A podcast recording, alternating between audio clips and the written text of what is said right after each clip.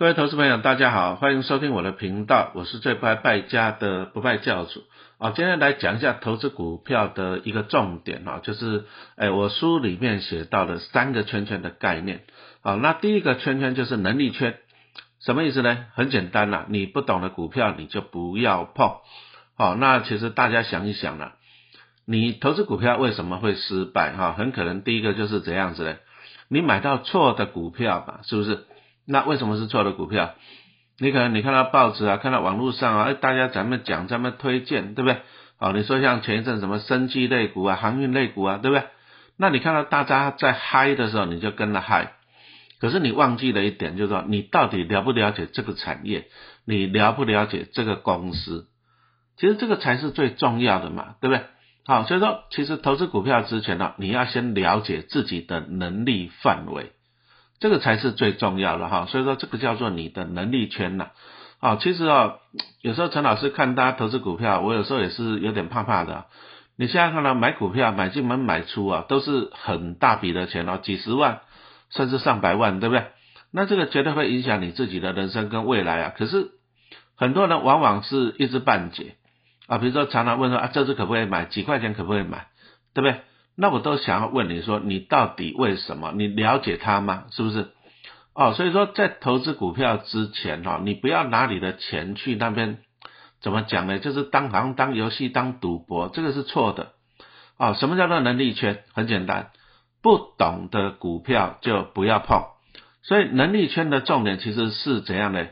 你要了解你自己不懂什么，这个才是最重要的哈。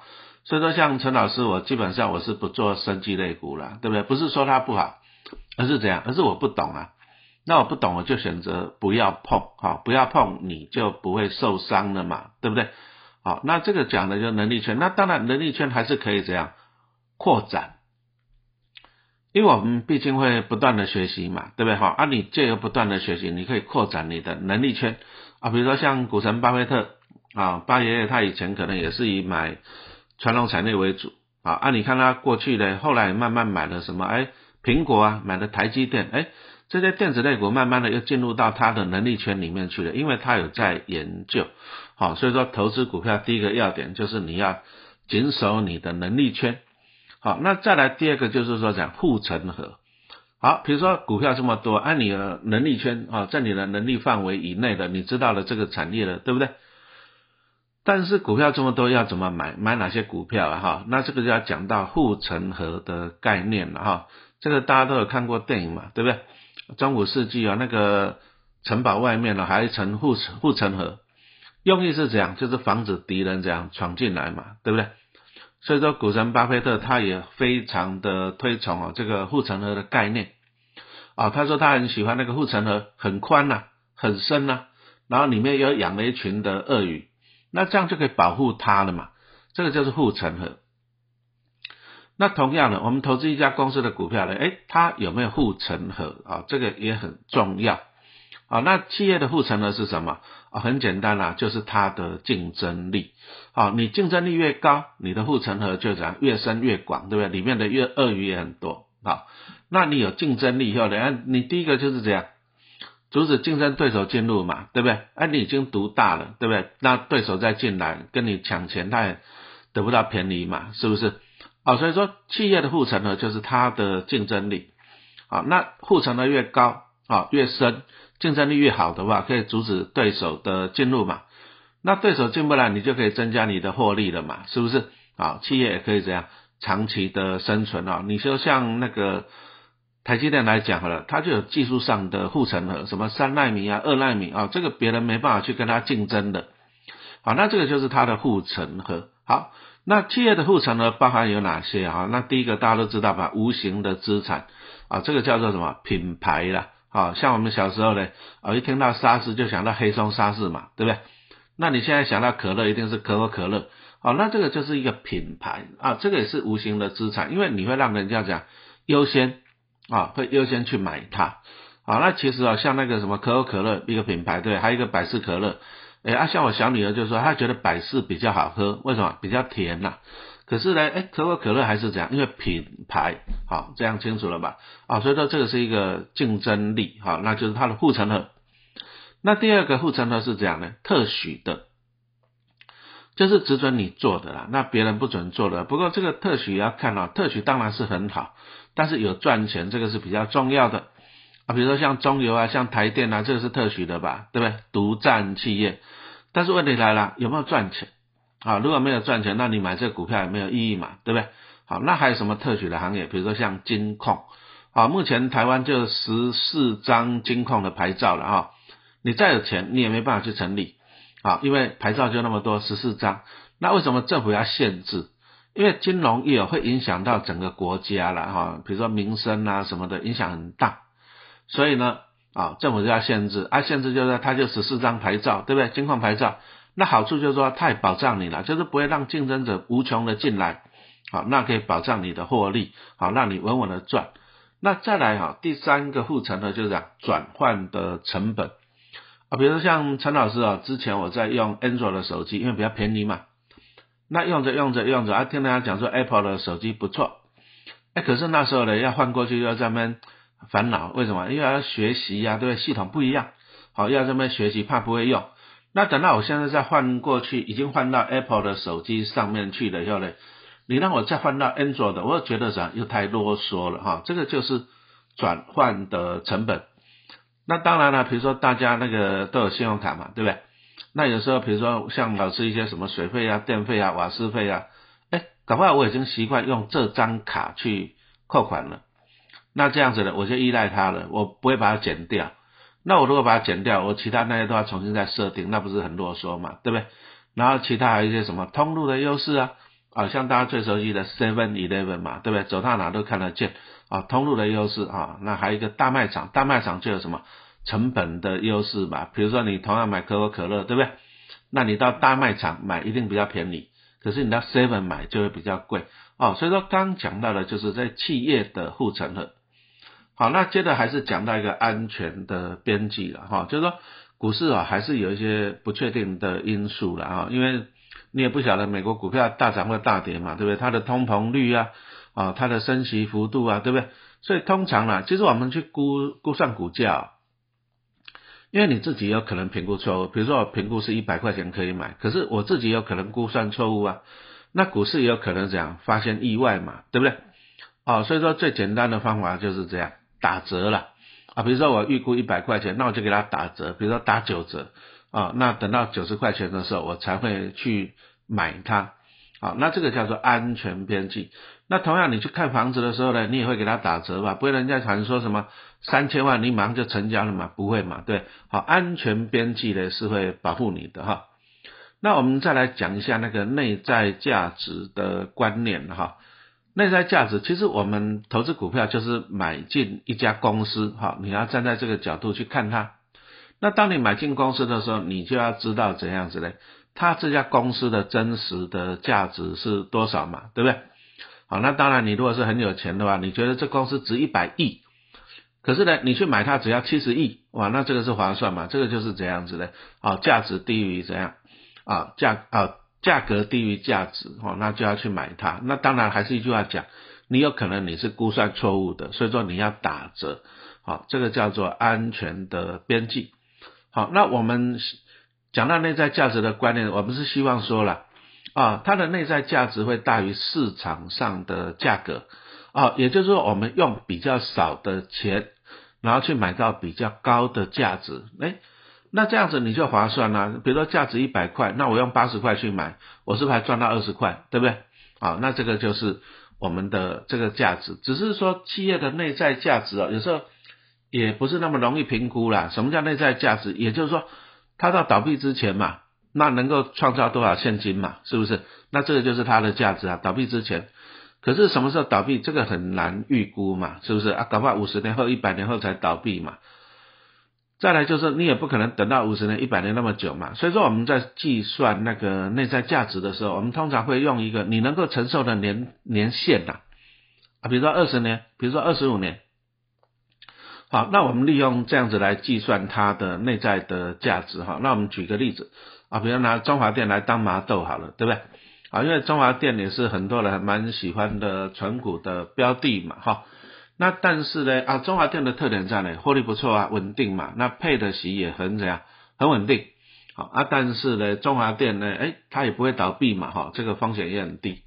好，不过哈，我们通常为了啊避免单一年度了哈，因为有时候你抓单一年度啊，还是会有落差啊。比如说中华电在二零一八年。好，那每股配四点八，可是到了二零二零年只有配四点二三，哈，那这个会有落差，那怎么办呢？啊，那没关系，那我们就把它怎样子啊，取平均值。好，那陈老师习惯就是取最近五年了哈，所以说我就取二零一八到二零二二年，那取了最近五年，好，那它配发的股利把它平均，好，那我算出来平均啊，平均的股利是四点四八六啊，四点四八六元啊，也就是说它平均一年配四点四八六每股了。那一张就是配四千四百八十六元，好了，那你如果说我愿意持有二十五年，因为中华电二十五年内倒闭的几率也不高嘛，对不对？那很简单，你就把四点四八六乘以二十五，就算出来一个一百一十二点一五元，哎，那这个就是它的内在价值的，就是说，哎，你愿意持有它二十五年，好，那它的价值就是一百一十二点一五元。那如果说当股价低于啊这个价位的时候，那就表示怎样？价格低于它的内在价值，哎，那就是这样买进的时间点了嘛，对。而其实你仔细观察一下，最近这几年呢，大概每年哦除夕后，中华电大概到十月左右吧，哎，它好像有看到这个价位哦，好像有看到这个价位哈。那因为中华电它是算说比较稳定的公司的，但是稳定的公司缺点在哪里？就是配的息比较少，为什么？哎，不是说比较少，就是股价比较高了。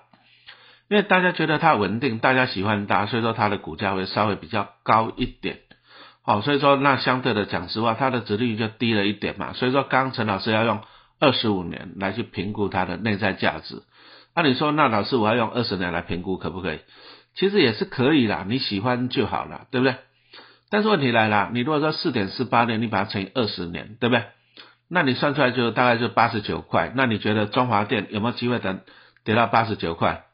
哎，这个几率也很低啊，因为中华电这个护城河非常的深哦，哦，就是说它也算啊办公家企业嘛，国营的，对不对？也不会倒，哦，所以说中华电你如果说给它设定二十年，那八十九块，你可能你要等到，搞不好是下一个金融海啸你才等得到哈，所以说我们也不会说设的那么低了，那我就把它设在二十五年哈，那二十五年算出来是一百一十二点一五元，那这个就比较怎样贴近怎样现实的情况。好，这样清楚没有？好，那其实，我们去算它的内在价值啊，目的还是算出来，就是说，其实就是让你这样安心呐，让你敢去买它的意思，对不对？啊，它的价值有一百块，现在股价七十块，你为什么不敢买？好，这个就是算内在价值的用意哈。那我再举一个例子来讲哈，像陈老师在二零零八年，啊，那时候我买进联永三零三四这一只股票。啊，因为它过去都还获利不错，零七零六年那时候获利都还有赚到，我记得十二块吧，啊，那股价有一百五十块，所以在两千零八年的时候，我看它从一百五十块跌跌到一百二十几吧，我就开始买，啊，结果很不幸哦，因为那时候刚好金融海啸就来了，那就一路跌一路跌，诶，那个最低跌到二十几呢，啊，你去看一下，那真的也是蛮恐怖的，对不对？你看一百二十几跌到二十几，一百块不见了，蛮恐怖的。我记得我就一直接啦，不过也真的是哦啊，怎么讲呢？一百多，一百二十几买，一百块买，六七十块买，三四十块又买，哦，真的跌到二十几块，你也会怀疑人生呐，真的会。可是那时候陈老师就在看呢，我说，因为那时候我们可以看他的获利嘛，对不对？好，那你说零八年、零九年金融海啸真的也是很惨的哈，那可是呢，连两行都还是赚六块多，然后大概可以配得出五块钱。所以我那时候我就说服自己嘛，对不对？第一个，你在股灾的时候，对不对？公司还有赚六块多呢，那这表示公司是有真本事的，哎，它真的是好公司，有在赚钱。然后它的盈余分配率也大概都八成左右了，那赚六块多也可以配得出五块钱出来。好，那我就开始用数学了嘛，对不对？好了，假设买三十块钱，那他一年配五块钱，你是不是六年就回本？然后第七年以后就净赚嘛，是不是？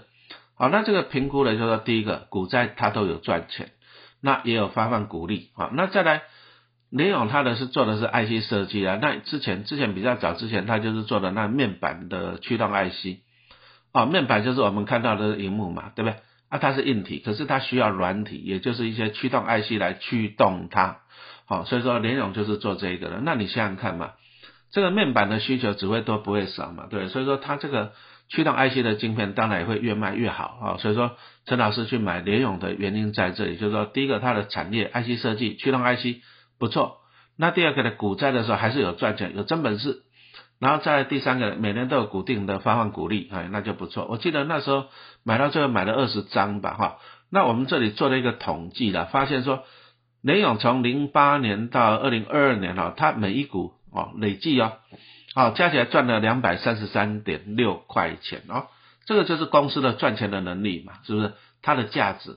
那接着它从零八年到二零二二年，它总共发放了一百八十八块钱的股利啊，好，那你如果说你用股利现金流来算它的价值，为什么呢？因为毕竟股利你要拿到手，你才会进你的口袋嘛，对不对？EPS 是赚到公司的钱，那股利是股东拿回来的，好，那你就可以降低你的成本，因为你拿钱回来嘛，对不对？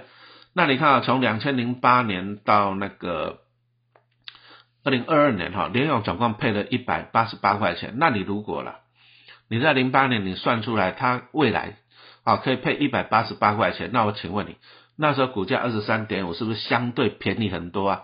好，也就是说它的内在价值哈严重低于怎样它的什么股价嘛哈。不过讲实话了，这个说实话了，不要讲陈老师，你说公司的老板你没有办法预估了，哦，他未来十年可以赚多少，可以配多少哈。所以说我们只能够第一个就是看它是不是好公司，哎，股价有没有赚钱，获利稳不稳定。再来它那个产业好不好，我们只能从这个点来来评估。好，那再来就是真的是哦，你如果说评估出来哦，其实。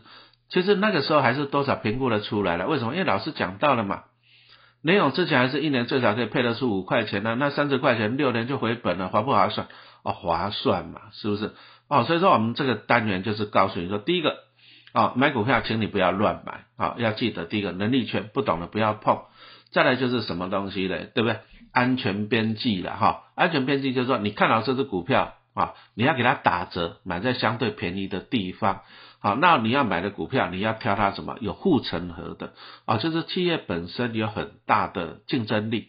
然后最后就是你要算股价啊，怎么算呢？哎，你要去预估它的获利，好，预估它的配它的配息的能力嘛，对不对？好，预估你未来可以拿回多少钱？好，那这个就是企业的内在的价值啊。所以说投资股票，你还是要花很多时间来学习的哈，不是说他们乱丢铜板哦，乱听名牌哈，这个当然是非常的。不建议了哈，那好，谢谢大家的收听，我们今天就到这里，好，谢谢。